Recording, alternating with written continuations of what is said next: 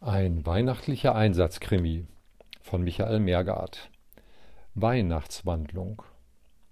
Ich möchte euch von einer wundersamen weihnachtlichen Wandlung, nämlich der von Jens Oliver und seinem Kumpel Bogdan, erzählen, die eigentlich keine schlechten Kerle waren, die aber aus lauter Übermut und einer gewissen Scheu vor Anstrengung und Wiederholung immer wieder mittels gemeiner Gaunereien die Leute der kleinen Stadt gängelten und die gerade jetzt mit boshaftem Grinsen dem alten Mann mit dem roten fellbesetzten Kostüm,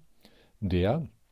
nachdem er wieder einmal einem schniefenden, aufgeregten Kind ein buntes Päckchen dargereicht und ihm dabei gütig und väterlich über den Kopf gestrichen hatte,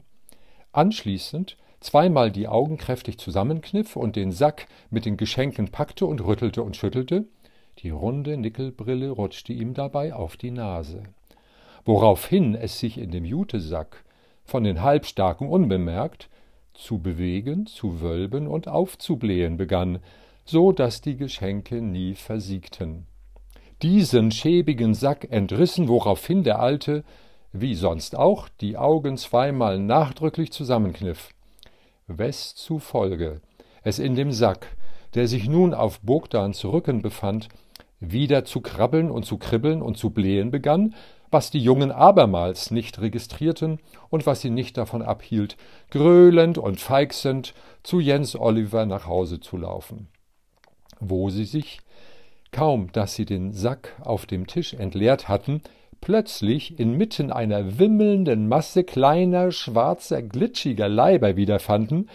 die sich sofort ihrer Blutegel naturgemäß zu Hunderten überall, auch unter den Klamotten, an ihrer Haut festsogen, gierig zuzelten und schmatzten, dass es eine Lust hatte,